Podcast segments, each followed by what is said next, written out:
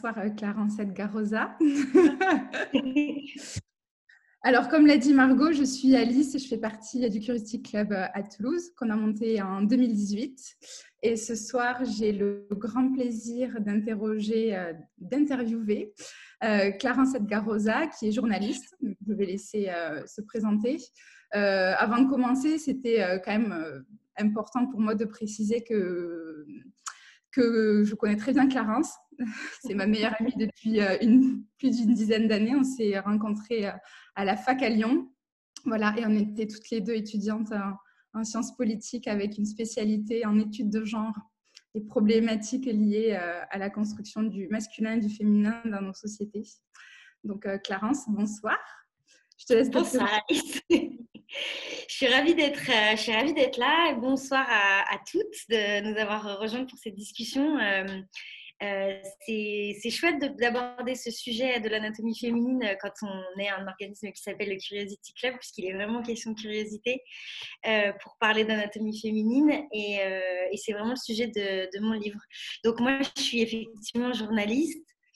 Euh, après avoir rencontré Alice à la fac, euh, euh, j'ai rejoint plusieurs rédactions différentes. J'ai notamment été très longtemps au magazine Cosette. Et puis dernièrement, j'étais rédactrice en chef digitale au magazine Marie-Claire.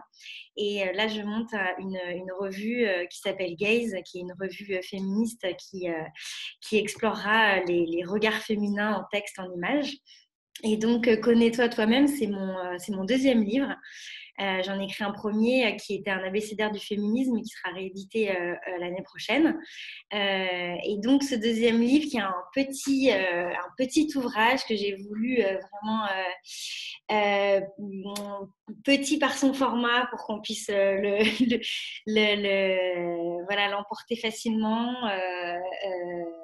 pour euh, se mettre dans les conditions qu'il faut pour apprendre à se connaître euh, soi-même.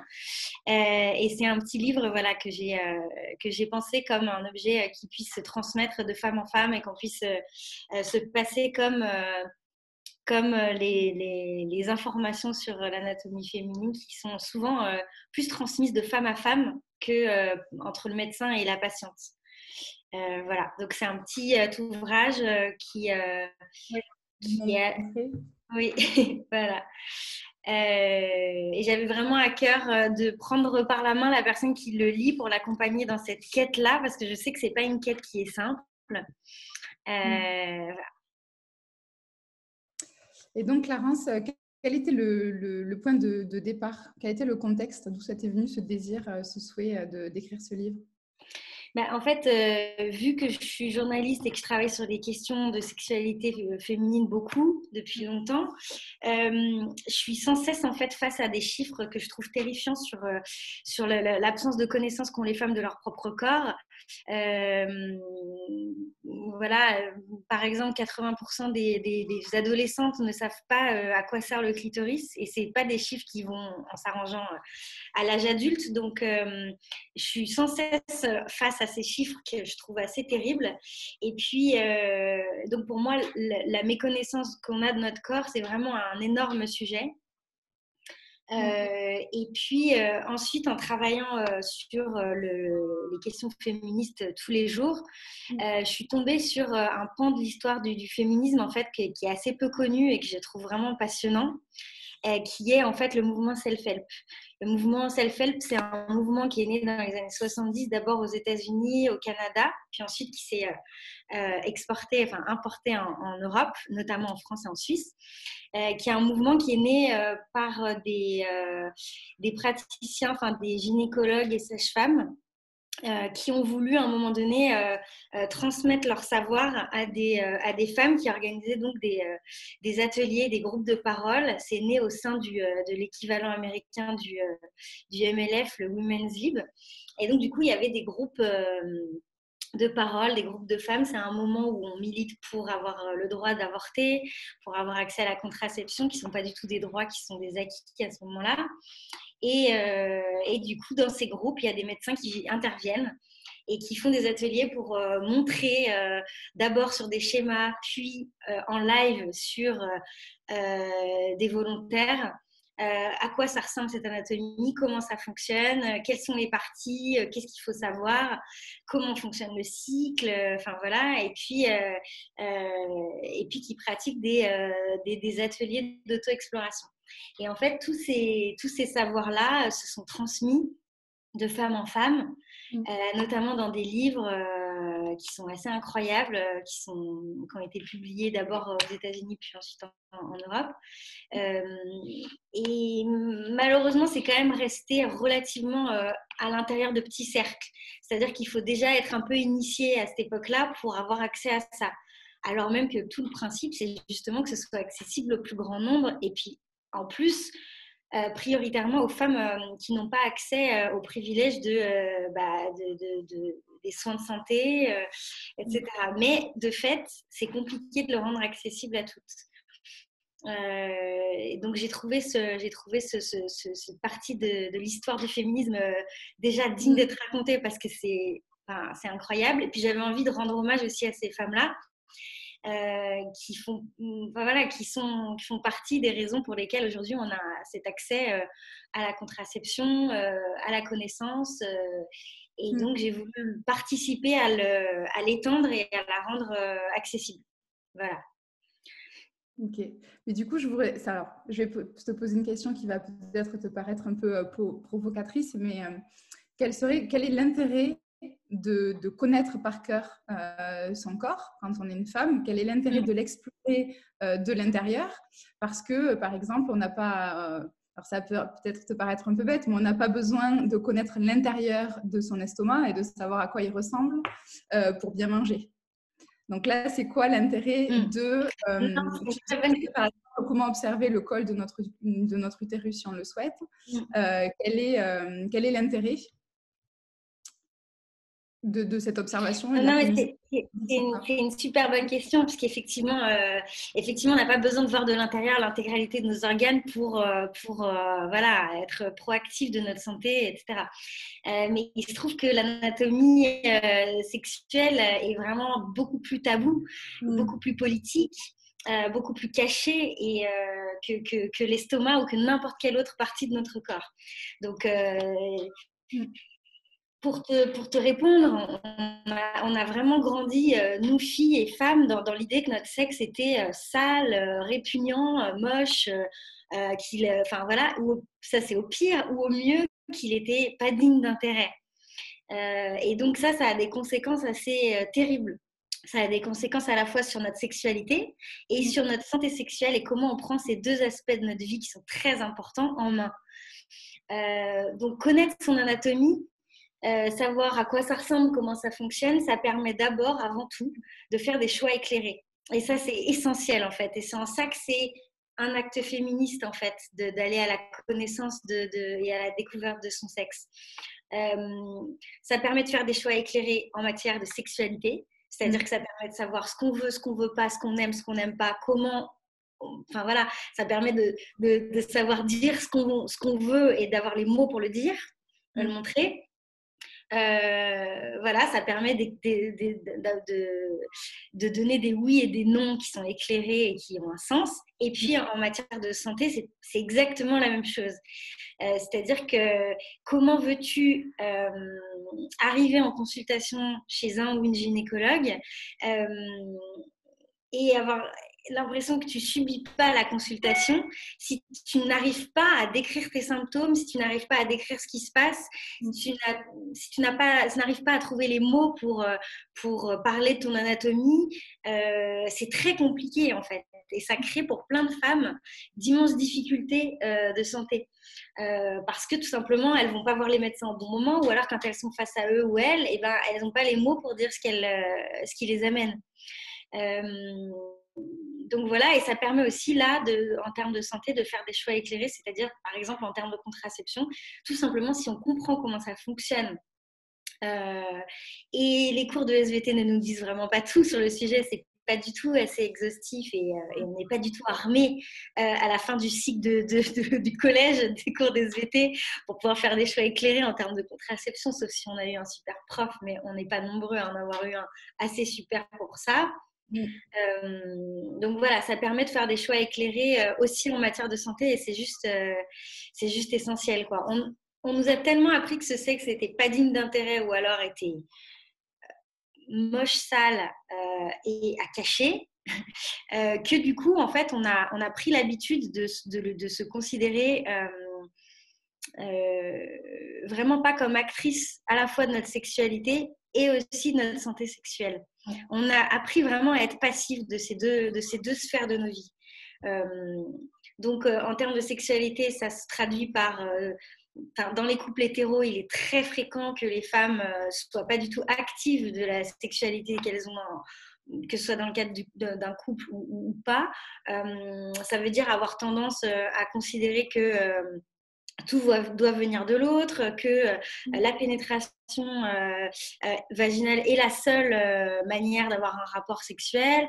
et ça peut aussi se caractériser par une difficulté à donner un oui et, ou un non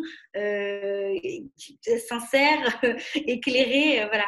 Donc, euh, ça pose aussi des questions de consentement. Et puis, euh, en termes de santé aussi, on a, on a, vraiment appris à être passif et c'est vraiment un gros problème. On est tous un peu passifs. Là, je dis tous, j'englobe les hommes. On est tous un peu passifs vis-à-vis de notre euh, santé parce que la figure du médecin, c'est toujours une figure qui nous pousse à être un petit peu comme des petits-enfants qui ne savons pas et donc à, accueillir le savoir comme venant forcément d'en haut et puis à pas trop le questionner. Euh, donc ça, c'est quelque chose qui nous concerne vraiment tous et toutes. Mais pour la gynécologie, vraiment, c'est très particulier, c'est encore plus prégnant. Euh, puisque vu qu'il y a une gène qui accompagne euh, le, sexe féminin, en consultation, on a encore plus de difficultés euh, en fait à être active de, des échanges. Euh, voilà, pour plein de femmes, c'est même compliqué de juste poser des questions euh, face à un, gynécologue ou à, une sage-femme. Donc, c'est un vrai enjeu. Justement, ce qui est hyper utile dans, ton ouvrage, enfin moi, dans mon cas par exemple, mon médecin généraliste ne, ne fait pas de palpation. Donc, il ne palpe pas la poitrine, il me demande de le faire. Donc, je l'aime beaucoup, mais euh, on ne sait pas trop comment faire, en fait. Euh, et du coup, ce qu'il y a de, génial, en fait, dans ton ouvrage, je, je spoil un peu, c'est qu'en fait, c'est vraiment euh, comment faire et comment faire soi-même. Mm-hmm. Et comment faire aussi, voilà, pour, pour savoir s'il y a, voilà, si on sent une, une anomalie et si c'est pas une cote, qu'on ne soit pas paranoïaque non plus. Mais du coup, euh, du coup, en fait, ça fait vraiment du bien ça de savoir. déjà arrivé. Hein. Je suis déjà allée voir un gynécologue en me disant Je pense que j'ai un cancer. Il s'agissait vraiment juste d'une côte parce que j'ai une petite poitrine, très petite. Et que du coup, genre, en fait, on sentait juste une côte. C'était ridicule, mais en même temps, il vaut mieux y aller plutôt que de rester avec sa crainte. Mais tu as spoilé le dernier, euh, la dernière exploration, parce qu'en fait, le livre, il est composé de 10 petites explorations qui n'ont pas du tout vocation à être faites forcément dans l'ordre ou mm. toutes. Euh, enfin voilà, on fait vraiment comme on le sent. Mais du coup, effectivement, l'idée, c'est de. j'ai vraiment voulu prendre chacune de ces explorations pas à pas, prendre par la main la personne qui la lit mm. euh, et la guider. Et donc, euh, la dernière, du coup, il ne s'agit pas du sexe féminin, il s'agit de, des seins. Et pour le coup, homme comme femme, on est concerné, puisque pour le coup, le, le, cancer du sein, il concerne tout le monde. Et l'autopalpation, on peut tous et toutes la faire.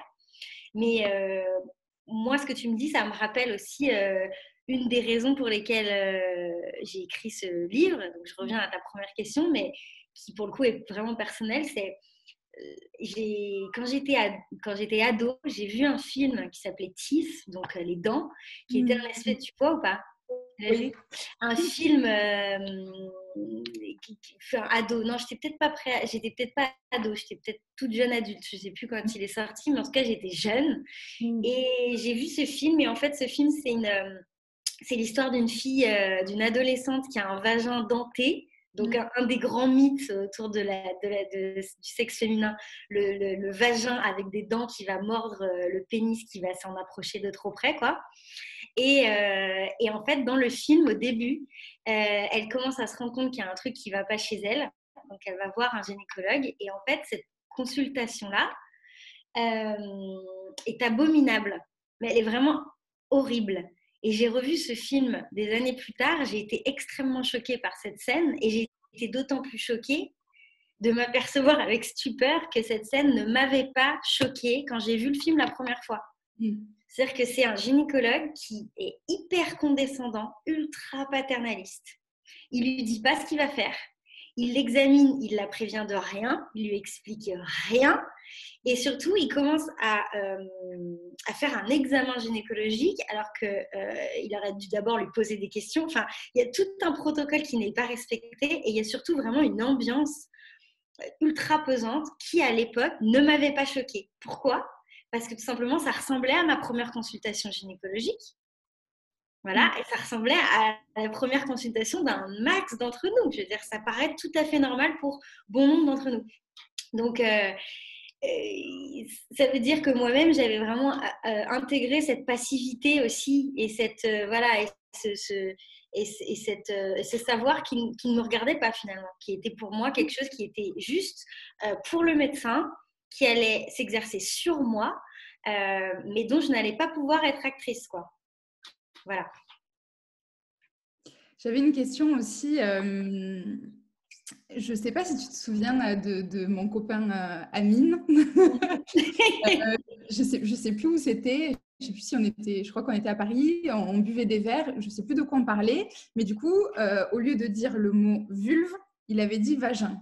Mm. Je ne sais plus de quoi il parlait, il avait dit, oh, mais je crois que euh, sur cette photo, on voit son vagin et on était là, comment on peut voir un vagin sur une Ça n'est pas possible, Aline. Puis il était là, mais si, en anglais on dit euh, vagina, donc euh, du coup en français on dit forcément vagin. Et on lui avait dit, ben non, en fait, c'est pas du tout ça, là tu parles de la vulve. Et il était, il était un, peu gêné, mais bon, on avait quand même presque 30 ans, il s'en était pas rendu compte. et donc du coup, je voudrais savoir pourquoi c'est aussi important que les hommes aussi connaissent l'anatomie féminine et est-ce qu'il ne faudrait pas euh, également une version de ton bouquin pour eux? Ah, De nombreuses questions à l'intérieur de la question, mais, euh, mais pour te répondre là-dessus, euh, c'est vraiment pas euh, que les hommes hein, qui ont cette problématique. C'est-à-dire que le fait d'appeler... Bon, il y a plusieurs problèmes là-dedans. Le premier problème, c'est d'abord que le mot vulve gêne les gens. Et quand je dis les gens, ils gênent les hommes, ils gênent les femmes, ils gênent tout le monde. Personne n'arrive à le dire. C'est pourtant pas compliqué. Il est très joli ce mot. Il n'y a pas de problème avec ce mot. Euh, ce qu'on voit, ça s'appelle la vulve. Voilà. Donc, euh, utilisons ce mot. Mais tout le monde est gêné par ce mot, donc tout le monde essaie de trouver des alternatives. Et puis, il y a un autre problème qui se rajoute, c'est qu'effectivement, les anglophones, et particulièrement les Américains et les Américaines, utilisent le mot vagina pour décrire l'ensemble de, en fait, une zone vraiment ultra large qui presque irait du nombril jusqu'au genou, quoi. Et, euh, et, comme ça, ça, les, ça leur évite vraiment d'utiliser les vrais mots parce qu'ils sont plus gênés que n'importe qui d'autre. Et donc, par toutes les séries, les films euh, dans lesquels ça n'est un problème pour personne que tout le monde utilise le mot vagina pour dire vulve, euh, utérus, euh, ovaire, pubis, enfin l'ensemble quoi vraiment. c'est tellement normal là-bas que du coup toutes les séries et tous les films que nous on regarde en, Europe et qui sont traduits souvent très salement mm. participent de, de, nous faire intégrer ce mot comme étant tout à fait normal. Et donc, euh, le pauvre Amine, je ne sais pas s'il s'est inscrit et s'il nous écoute, mais, euh, ou s'il a juste les oreilles qui sifflent, mais il est vraiment, vraiment pas seul du tout, donc il ne faut pas être gêné.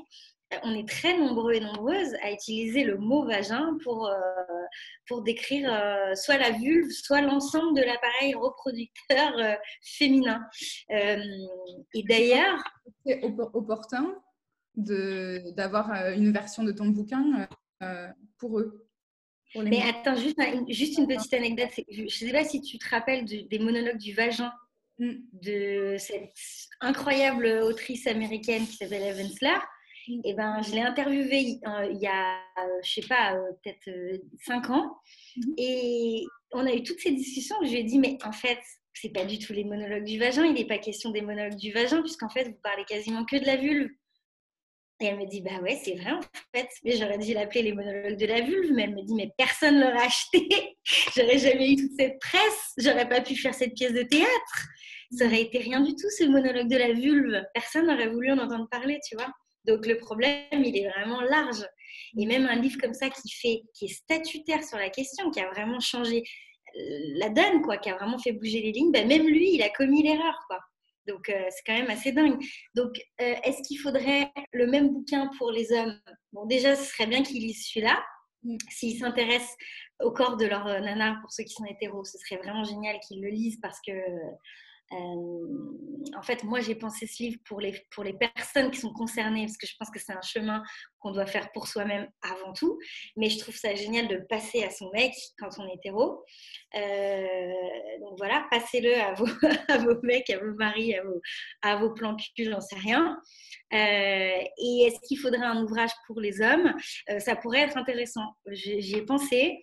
Euh, j'ai plusieurs euh, hommes qui m'ont fait ce retour d'ailleurs, qui m'ont fait ce feedback et j'ai trouvé que c'était intéressant. Je pourrais pas l'écrire toute seule, il faudrait que je l'écrive avec un homme parce que moi, je, voilà, ça ne fait pas, ça n'est pas mon, mon expérience personnelle et je trouve que c'est important que ça vienne d'une expérience euh, euh, intime.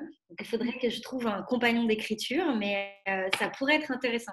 L'enjeu, je pense qu'il est moins urgent parce que enfin, voilà, les, ados, ils dessinent des zizi partout, ils dessinent pas des vulves, c'est pas pour rien, c'est parce qu'il y a un besoin de montrer, de décrire, de, nommer le, le, sexe féminin plus que le sexe masculin, qui lui est visible, voilà.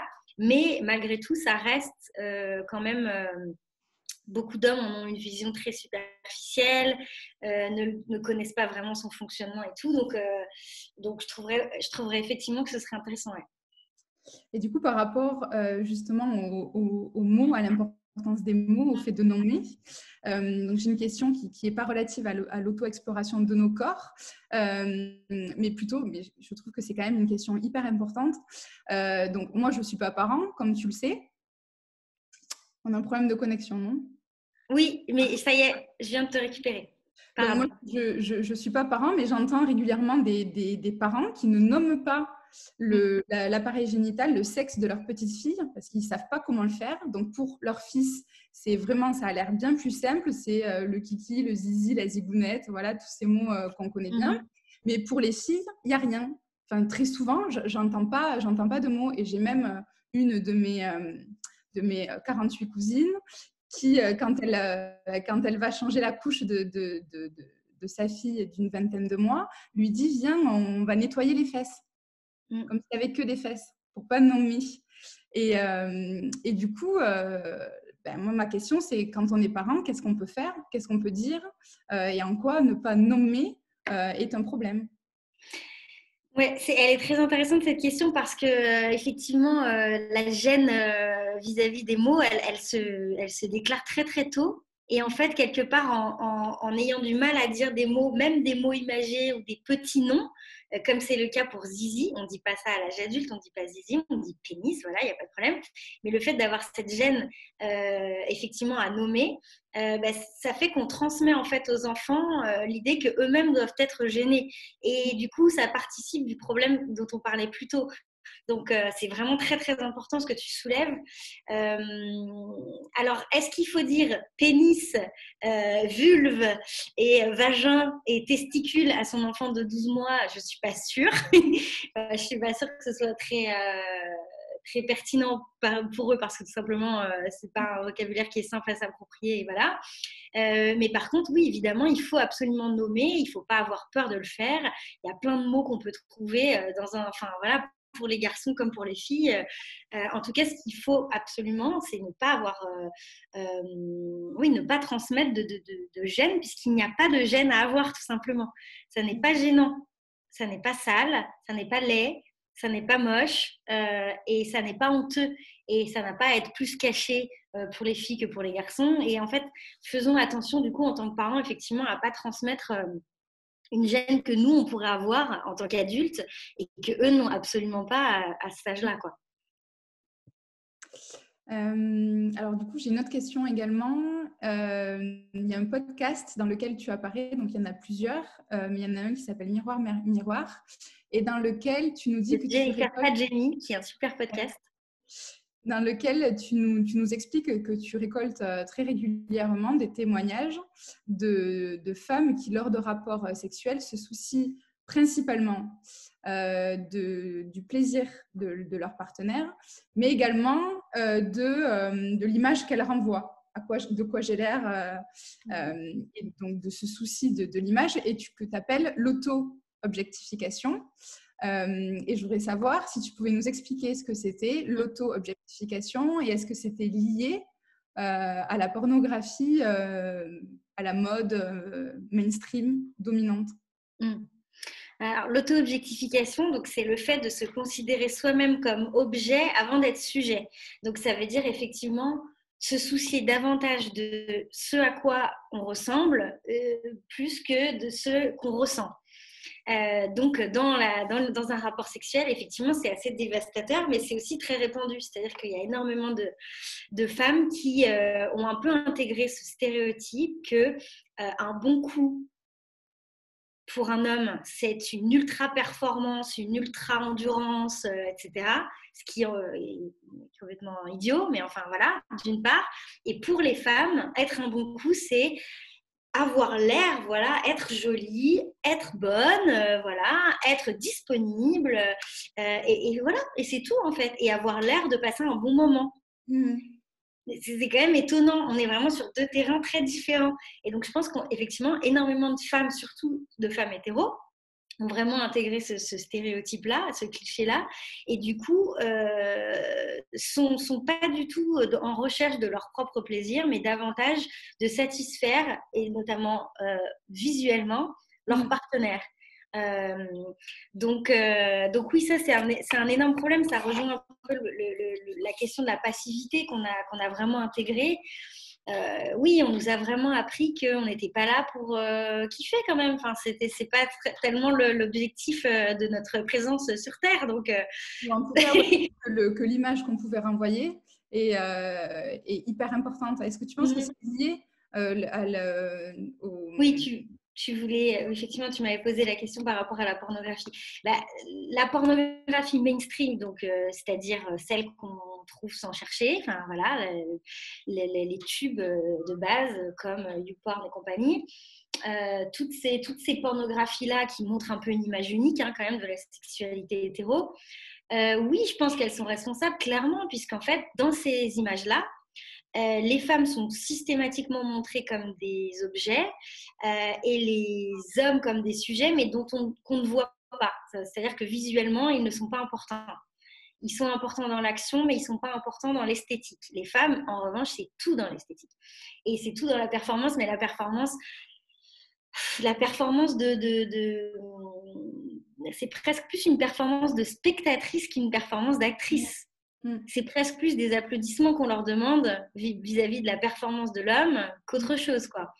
Et donc, euh, et donc oui, euh, forcément, on a intégré ces schémas-là euh, dans nos sexualités et bien entendu, ça, ça se traduit notamment par ça. Mais on s'auto-objectifie dans plein d'autres domaines de nos vies. Hein. Il n'y a, pas que, a pas que au lit et dans les relations sexuelles. Hein. On a tendance à davantage se soucier de, de, de de l'image qu'on renvoie plutôt que de ce qu'on vit et de ce qu'on ressent, de ce qu'on expérimente. C'est un énorme problème qui demande beaucoup de travail sur soi euh, et de beaucoup d'égoïsme en fait. Il faut être un peu dans une recherche d'égoïsme pour arriver à remettre l'équilibre euh, à un endroit un peu plus favorable pour nous. Oui. Bon, c'est ce que c'est le développement de travail personnel, c'est ce que les anglophones appellent euh, laisser, laisser son ego à être mmh. consciente en fait de son ego pour arriver à, développer euh, son soi authentique. Mmh Ça, c'est encore euh, un autre sujet. Alice Coach. Euh, et donc, donc, pour terminer, puisqu'on est, on est vraiment à la fin de, de, cette, interview, je suis. Ça passe très vite ce moment avec toi, Alice, et ah, avec toutes. Tout à fait je suis vraiment hyper fière de toi. Euh, et très, très émue et hyper excitée. J'ai hâte euh, d'annoncer que tu es en train de produire une revue qui va être euh, très belle, qui va être sublime et qui s'appellera Gaze Magazine. Donc, il y a plus de 800 personnes qui ont participé à son financement et tu as récolté plus de 131% de ton objectif initial en levée de fonds sur KissKissBankBank. Donc, bravo, c'est trop cool. Merci. Est-ce que tu, pour terminer, tu peux nous en dire plus sur ce, sur ce que c'est le female gaze et quoi c'est Oui, Bien sûr. Alors, euh, l'idée de Gaze, effectivement, c'est une revue euh, qui va célébrer les regards féminins dans toute leur diversité, en texte et en images. Donc, ça va être beaucoup d'articles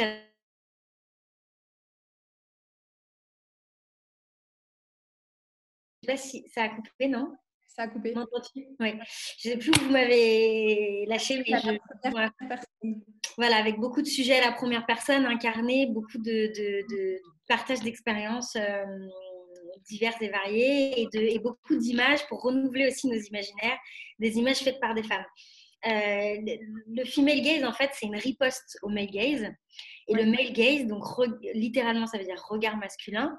C'est un concept qui vient euh, vraiment du cinéma, puisque c'est un concept qui a été forgé euh, dans les années 70 par une critique cinéma, pour décrire en fait toutes les scènes dans lesquelles nous, en tant que spectateurs ou spectatrices, on est plongé dans le regard d'un personnage masculin qui va euh, déshabiller du regard, objectifier, euh, voilà, regarder de façon lubrique un personnage féminin. Donc, par exemple, ça va être toutes les scènes où on découvre un personnage en voyant un plan au ralenti de son cul, avant qu'elle ait un prénom, un visage, un but dans la vie, une backstory, quelque chose. Enfin, en gros, avant qu'elle soit une personne, elle est d'abord une paire de fesses. Voilà. Ça, c'est le male gaze. Et du coup, en riposte euh, à, ce, principe qui vraiment a forgé notre vision du monde euh, pendant des, siècles et des siècles. Euh, l'idée de Gaze, c'est maintenant d'inonder nos rétines de perspectives féminines, de regards féminins. Donc, je ne pense pas que parce qu'on est une femme, on a un regard plus doux, plus voilà, lisse, plus gentil. Je, ne crois pas du tout dans, dans, dans ça. Je pense que c'est un gros stéréotype. En revanche, euh, je crois que quand on est une femme, on a une perspective bien particulière quand même. Euh, et qui est qu'on est de l'autre côté des, des, récits qui nous ont été faits euh, depuis toujours. Et donc, l'idée, c'est de montrer des, des récits différents. voilà. Et par exemple, en, photo, ça, se, ça saute vraiment aux yeux, on le voit souvent. plein de femmes ont intégré ces réflexes-là et vont photographier les femmes comme des objets, mais beaucoup d'autres euh, vont avoir une approche avec beaucoup plus d'empathie et de, et de oui, et vont, et vont, davantage les montrer comme des sujets que comme des objets. Euh, euh, et c'est très intéressant de voir comment ça s'articule avec des illustratrices, des photographes femmes. Donc voilà, c'est un vaste projet. Et le premier numéro est encore disponible en précommande d'ailleurs sur la page de Kiss Kiss Bank Bank. et il devrait sortir en octobre. Donc là, on est en train de le fabriquer confiné, ce qui n'est pas simple. mais, euh, mais on est hyper euh, ravis qu'il puisse voir le jour euh, à la fin de l'année. Voilà. Ouais, on est très ravis aussi et on a hâte. C'est trop cool. Merci. Donc, on va passer aux questions de, des participantes. Avec plaisir. donc, on a une, première question. Donc, une, spectatrice anonyme qui nous demande qu'entends-tu par acte politique quand tu parles de la connaissance de notre anatomie féminine? Mmh. Alors, ce que je veux dire par là, euh, c'est que c'est que c'est véritablement euh, subversif en fait euh, de devenir actrice de sa sexualité, de sa santé sexuelle et de plus être effectivement passive et de plus être dans l'ignorance là-dessus. C'est-à-dire que l'histoire de la médecine, l'histoire de la, de, de la gynécologie sont tellement des histoires qui sont basées sur euh, l'idée de nous faire taire, de, ne pas nous laisser la place de nous exprimer euh, et euh, principalement de nous laisser dans l'ignorance la plus totale, que du coup faire la démarche inverse, oui, c'est politique en ce sens parce que c'est c'est vraiment aller à l'encontre à la fois de ce que l'histoire a voulu nous imposer, mais aussi de ce que nous, grandissant comme filles dans cette société, on a intégré comme étant la norme. D'accord. On a aussi Anne Mona qui nous, euh, qui nous remercie pour ces euh, échanges, qui a très envie de découvrir ton livre et qui euh, nous conseille également le livre de Martin Winkley, Le cœur des femmes. Ah, Martin Winkler, oui, bien sûr. Ah, oui. La prononciation. tu as tenté. Non, c'était pas, c'était pas évident. Euh, mais oui, oui, Martin Vinclair, qui est effectivement un, médecin génial, comme il en faudrait plus, et qui est vraiment, pour le coup, lui, aussi un, avocat de, de, toutes ces, de tous ces discours récents sur les violences obstétricales et gynécologiques, et qui est vraiment est du côté des patientes là-dessus, et essaye de former aussi ses confrères et ses consorts médecins et gynécologues euh, sur une approche euh, un peu plus empathique de la gynécologie pour que, euh, bah, pour que peut-être les petites Clarence et Alice, pour leur première consultation gynécologique, bah, dans 15 ans, ce sera peut-être un peu différent et que peut-être que bah, face à la scène du film Tiff dont je parlais plus tôt, qu'on soit toutes voilà, à terre, tellement euh, c'est pas normal. Quoi. Donc, euh, lui, il fait un énorme travail, effectivement, à la fois auprès de nous, patientes, usagères de, la, de, du système de santé, mais aussi avec ses confrères et consoeurs. Il est assez génial. On a aussi notre, une autre participante qui nous demande, qui te demande si tu as été aidée par des médecins pour écrire ce livre. Alors, j'ai pas été aidée par des médecins pour écrire ce livre. En revanche, j'ai fait relire l'intégralité des textes et j'ai fait euh, revoir aussi les, tous les schémas et les dessins par euh, une, euh, une sage-femme de l'ordre des sages-femmes qui qui voilà, qui a, qui m'a validé l'ensemble des informations. Effectivement, euh, j'ai fait un travail de, recherche et d'enquête euh, euh, et je me suis basée sur sur, sur de nombreux livres et, de nombreuses littératures scientifiques, mais c'était très important pour moi évidemment vu que le, vu que le texte n'est pas scientifique et vu que j'ai voulu le rendre presque euh, parfois un peu euh, amoureux. Enfin voilà, c'est un langage un peu amoureux sur la sur l'anatomie féminine, quoi. Mm. Euh, du coup, j'ai voulu m'assurer que en dessous de ce glacis de, voilà qui est un peu plus accessible et qui est plus simple pour tout le monde, que ce soit vraiment rigoureux, évidemment, c'était essentiel. une autre personne nous demande peut-on voir une des dix explorations du livre pour comprendre comment le livre est fait, par exemple celle sur le col du utérus dont vous parliez? Mm. Donc, je vais chercher. Je ne l'ai pas sur mon lieu de confinement, donc c'est Alice qui vous montre. Absolument, je l'ai partout avec moi. J'aurai cinq minutes. donc, la partie sur le, col de l'utérus, c'est celle-ci. Donc, on a des superbes illustrations. Donc, euh, pour cette exploration, il nous faut un spéculum. Je ne sais jamais si on dit spéculum ou spéculum. Je dis toujours. Spéculum. je ne sais pas trop prendre. Oui, alors en fait, les 10 explorations, donc là, là on, a pris l'exemple du col de l'utérus. Donc l'exploration du col de l'utérus, c'est de toute évidence pas la plus accessible et la plus simple. D'ailleurs, tout le monde n'a pas envie de regarder son col de l'utérus et c'est parfaitement OK. Euh, voilà, il n'y a pas du tout, je ne veux pas rajouter une injonction par-dessus les autres. Euh, mais c'est vrai que voir son col de l'utérus, c'est quelque chose d'assez dingue. Parce que c'est quelque chose que seuls les médecins voient de nous en temps normal. Euh, et donc, du coup, de le voir, c'est assez incroyable parce qu'on comprend beaucoup de choses en fait. On voit, je ne sais pas si on a euh, si on a un, DIU, donc un stérilet, on voit le fil, on comprend euh, d'où viennent les sécrétions, à quoi elles ressemblent, et surtout le voir plusieurs fois, en fait, ça permet de comprendre aussi comment fonctionne le cycle. Donc c'est assez fascinant. Mais je suis tout à fait consciente que c'est peut-être celle la plus difficile, mm. euh, la moins accessible. Et, On t'a perdu là. Donc peut-être ça a coupé. Oui. Je disais que c'était pas du tout la plus accessible, évidemment, mais que par exemple, Alice, tu pourrais peut-être montrer la, celle de la vulve, où du coup, on voit un dessin. Euh, donc, les illustrations, elles ont été réalisées par illustratrice géniale qui s'appelle Suzy Q. Mm-hmm. Et, euh, et, donc là, par exemple, voilà, vous voyez cette, euh, ce schéma. ce que vous, vous, allez voir, dans, ce que vous allez découvrir dans le texte, c'est que euh, vous, quand vous allez prendre votre miroir, ça ne va pas forcément ressembler exactement à ça et c'est bien normal. Mais du coup, vous allez pouvoir localiser l'ensemble des, euh, des, parties et savoir exactement à quoi elles fonctionnent. Et il y a des choses que euh, vous n'avez jamais vues dans vos livres des SVT tout simplement parce qu'à partir du moment où ça ne sert pas à faire les bébés, on ne vous en parle pas en général. Hmm. D'ailleurs, le clitoris est rentré dans les livres des SVT hyper récemment dans l'histoire. En fait, il était dans certains livres ce qu'on constate, c'est que jusqu'à 2019, il était représenté correctement dans aucun. Mm. Ça, c'est un gros souci. C'est-à-dire que quand il était présent, il y avait des erreurs. Mm. Euh, et maintenant, il est dans. Il y a, enfin, en tout cas, il y a quelques livres qui le présentent correctement, anatomiquement, et qui euh, disent effectivement le minimum de ce qu'il y a à dire dessus. Ok.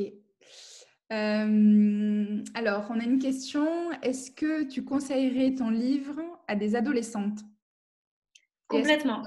Et est-ce que tu as d'autres suggestions pour une jeune fille qui va bientôt avoir ses règles? Oui, j'ai plein de recommandations. Alors euh, oui, je le conseille complètement à des adolescentes. Euh, justement, je l'ai écrit pour qu'il soit à la fois euh, adapté à une ado de 15 ans mm. et à une grand-mère de 70 ans en fait. ça marche pour n'importe quelle personne. Qui, a, qui a un sexe féminin. donc oui, c'est totalement adapté à une, à une jeune fille c'est même, euh, j'ai même plein de lectrices qui m'ont dit qu'elles l'avaient acheté pour euh, leur fille ou qu'elles l'avaient acheté pour elles et qu'elles comptaient le transmettre à leur fille, euh, ce qui m'a beaucoup émue. Je trouve ça génial que ce soit transmis comme ça. Mmh. donc oui, oui, c'est une bonne manière d'aborder la, la, question. Alors dans ce livre, il est assez peu question des règles, on en parle Enfin, il, y a une partie euh, évidemment sur les fluides euh, dans lequel c'est euh, abordé, mais euh, c'est pas un livre exhaustif sur la question des règles. Mais il y a eu plein de livres géniaux sur les règles ces derniers mois, ces dernières années. Il faudrait que je vous retrouve toutes les références, mais il y a notamment le livre de Elise Thiebaud, pas forcément très accessible à dos, plutôt pour les adultes. Mais sinon, il y a un livre de Camille Emmanuel sur les règles. Euh, sans tabou avec le jeu de mots, hein. S-A-N-G. Est-ce que c'est Camille Emmanuel ou est-ce que c'est. Je cherche en même temps?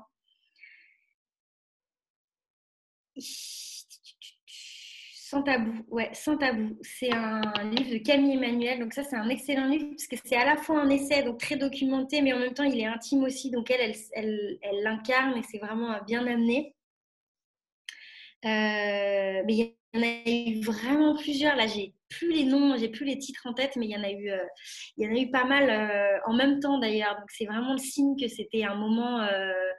enfin voilà, on est dans une période quand même où on peut enfin représenter par exemple les règles en rouge dans les pubs pour les protections hygiéniques, génial. Ouais, ouais, ça c'est tout, tout récent. L'année dernière, il y a deux ans, enfin, c'est même cette année. Ah mais non, c'était cette année, Alice. cette année, oui, oui.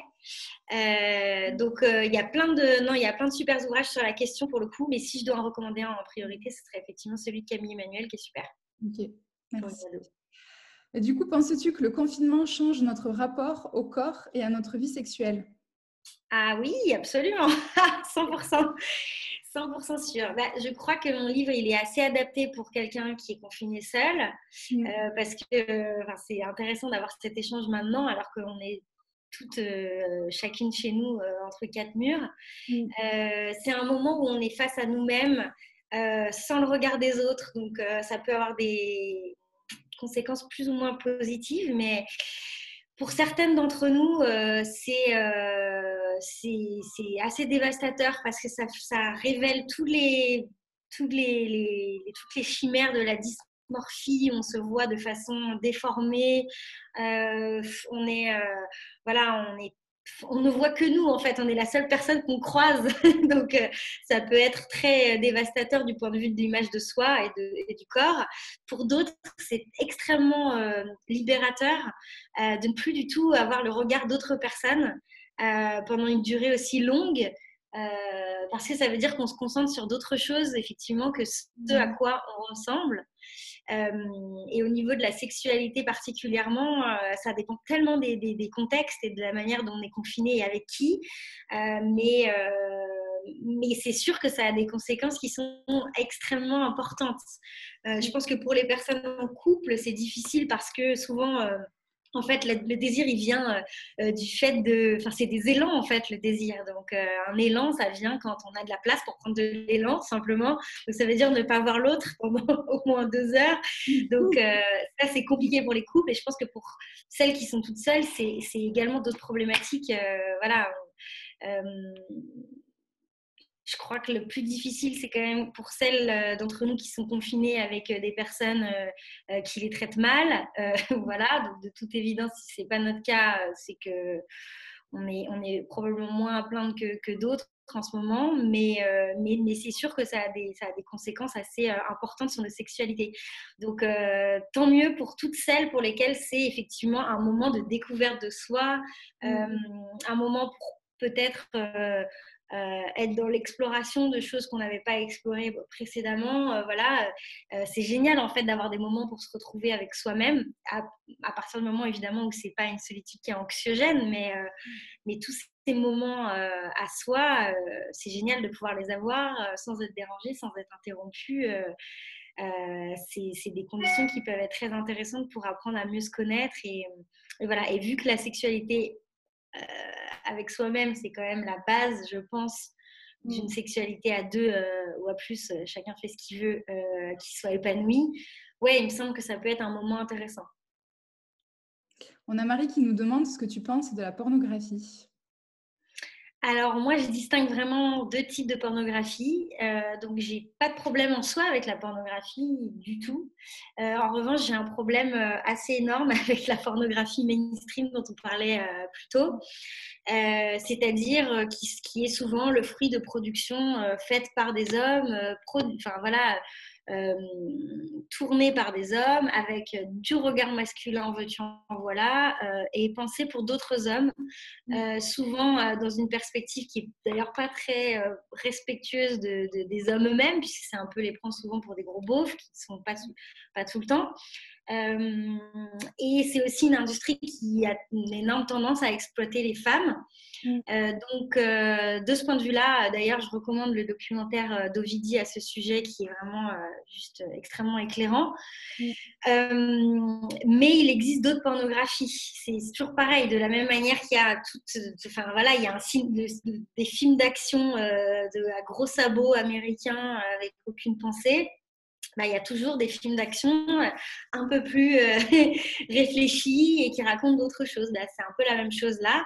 Donc, euh, il y a d'autres pornographies. et c'est pour ça que je trouve important de ne pas mettre toutes les pornographies dans le même panier parce qu'on ne peut pas être entièrement opposé voilà, à, toutes, ces, toutes les formes qu'elle peut prendre, c'est tellement varié.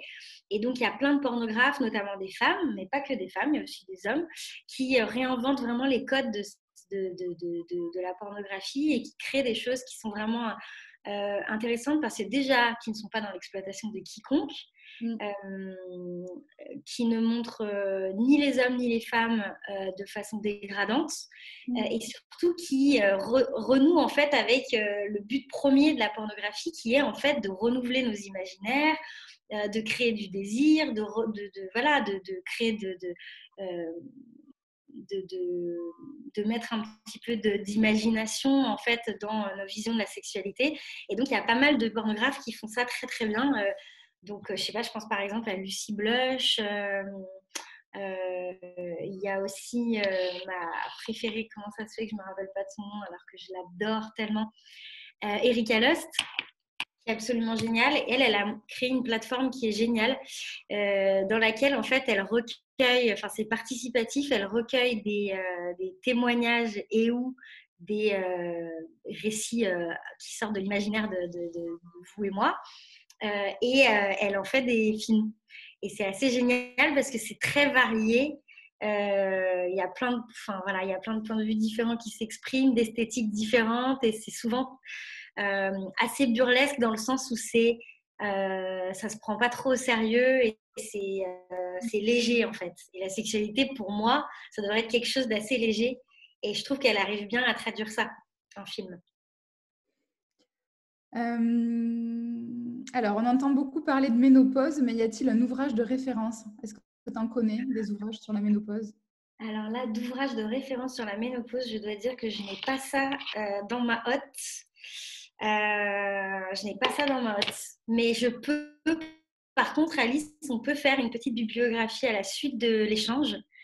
Euh, que je peux rassembler euh, et te transmettre et qu'on pourra transmettre par, par mail à toutes les participantes. Ouais. je peux me renseigner là-dessus, bien sûr.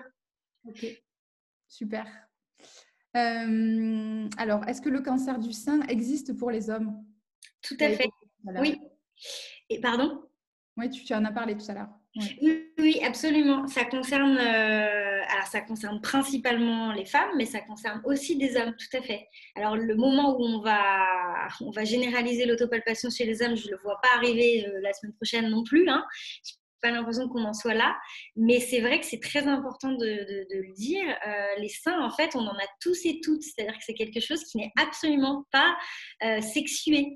Euh, le fait qu'ils grossissent à la puberté ou sous la prise d'hormones, ça, l'est, mais sinon, on est toutes concernées et tous par la même chose. Ça fonctionne de la même manière.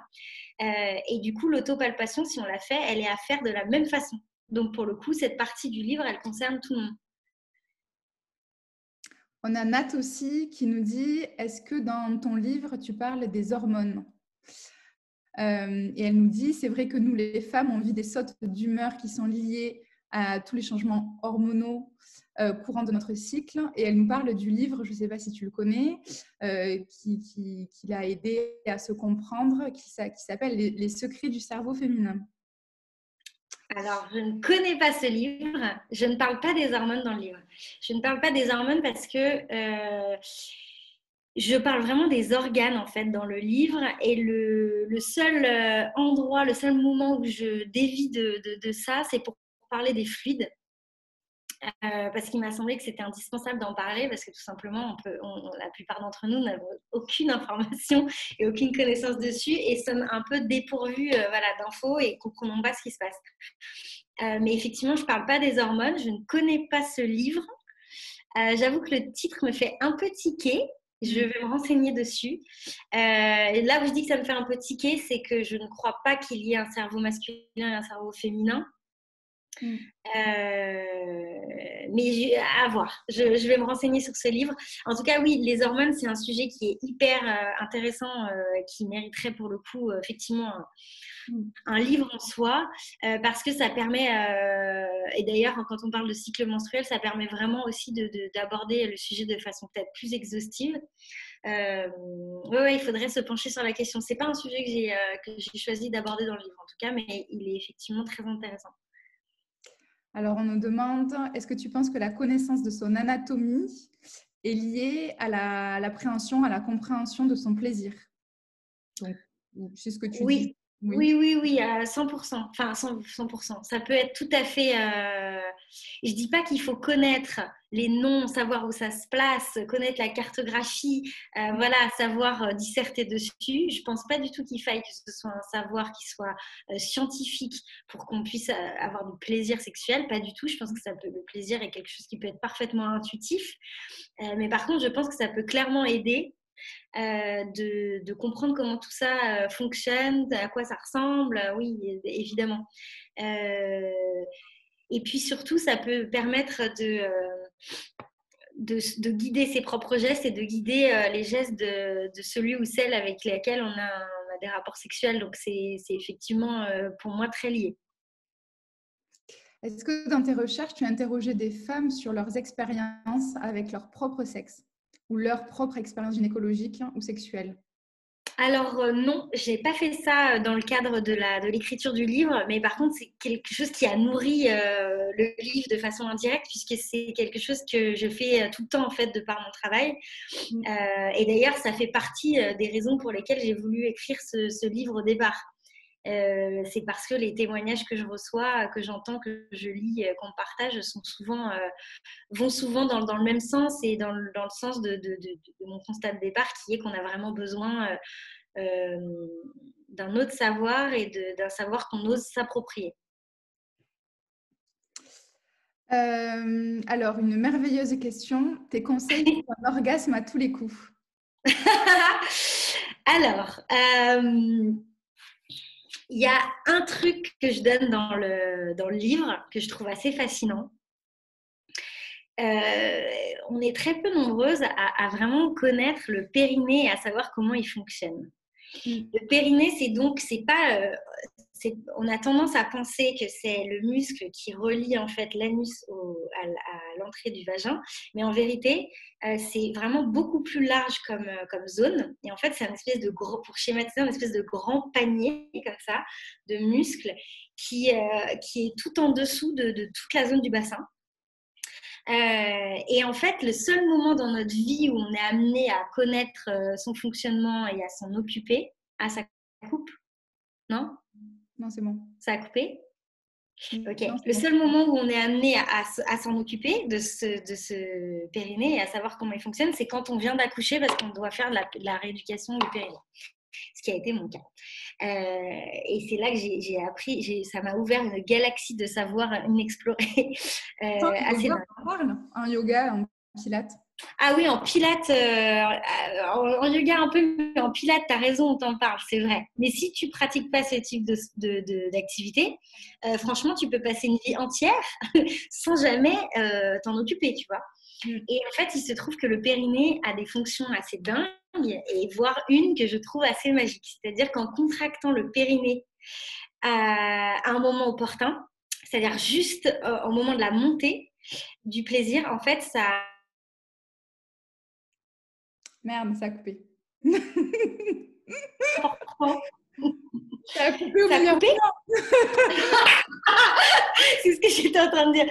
Donc, ok. Donc, du coup, en contractant le périnée au moment de la montée, euh, ça provoque un afflux sanguin en fait dans le corps du clitoris jusqu'au jusqu'au bout du clitoris et du coup ça, ça euh, accentue l'érection du clitoris et c'est très intéressant. Superbe. Alors, il nous reste qu'une minute et j'ai encore trois questions. Donc, euh, je sélectionne, je vous prie sincèrement de m'excuser, Nat euh, et Marie. Je vais sélectionner la dernière qui est comment parler de féminisme de façon apaisée avec les hommes euh, et leur faire comprendre toute son importance. Souvent, ils se sentent attaqués quand on aborde ces questions et brandissent l'argument Not all men. Donc, c'est la question que tu as choisie pour les 60 secondes qui restent. Comment je suis censée répondre à cette question en 60 secondes? C'est une question à 10 000 dollars. C'est mm. une question qui vaudrait, euh, qui vaudrait un échange d'une heure à, elle toute seule. Non, mais vraiment. Euh, mais c'est une question qui est passionnante parce qu'on est tellement nombreuses à se la poser, on est tellement nombreuses à, à se heurter à des murs. Euh,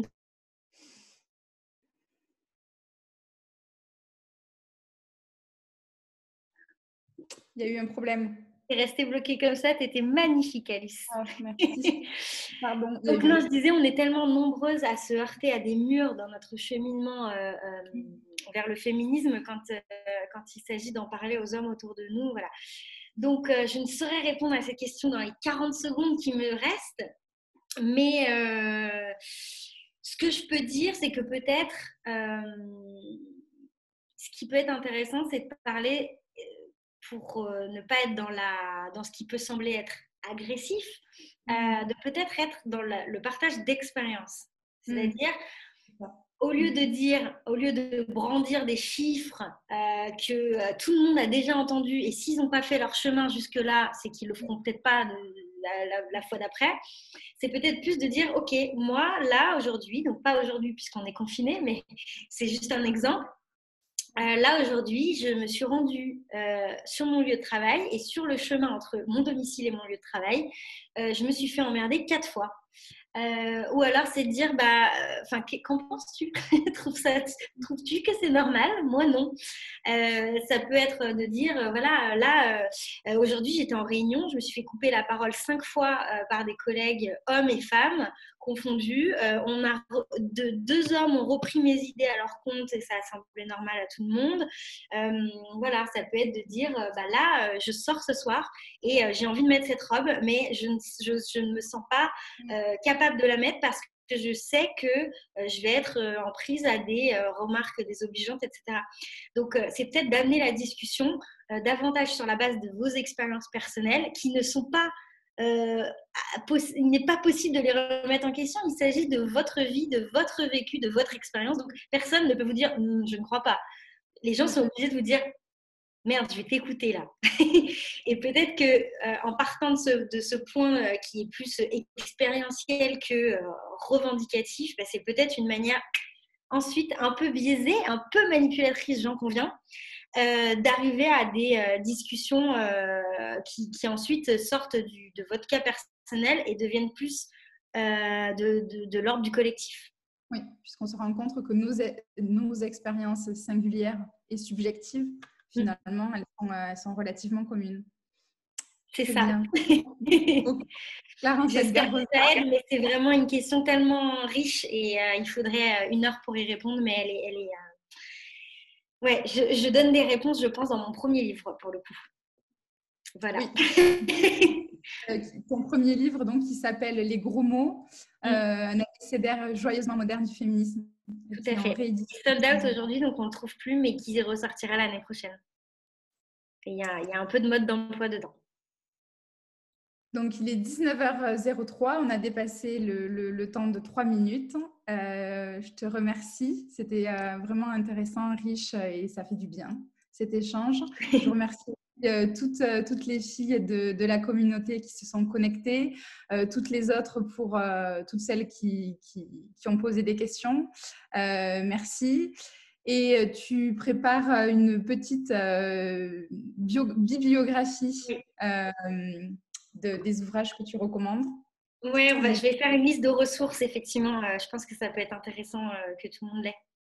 Merci Alice pour cette invitation. J'étais vraiment très contente d'échanger avec vous, de répondre à vos questions. J'espère que ça vous aura donné envie de prendre un peu le pouvoir sur votre corps, parce que je pense que c'est vraiment une démarche qui est qui est importante. Merci à toutes. Et le livre, Merci. connais-toi toi-même. Merci.